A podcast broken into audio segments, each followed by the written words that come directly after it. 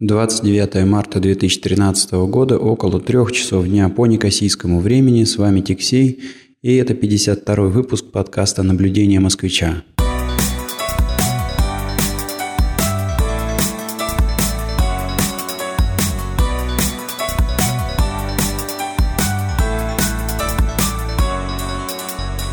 Так уж получилось, что последние события на Кипре и вот этот вот финансовый кризис, который здесь происходит, стал главной темой последних нескольких выпусков. Ну и думаю, что э, не станет исключением и этот выпуск, и, может быть, один-два последующих. Так что, если вы подустали от шумихи, которая произошла э, значит, вокруг Кипра и вокруг его банков, то, наверное, можете спокойно а, останавливаться и не слушать дальше этот а, подкаст.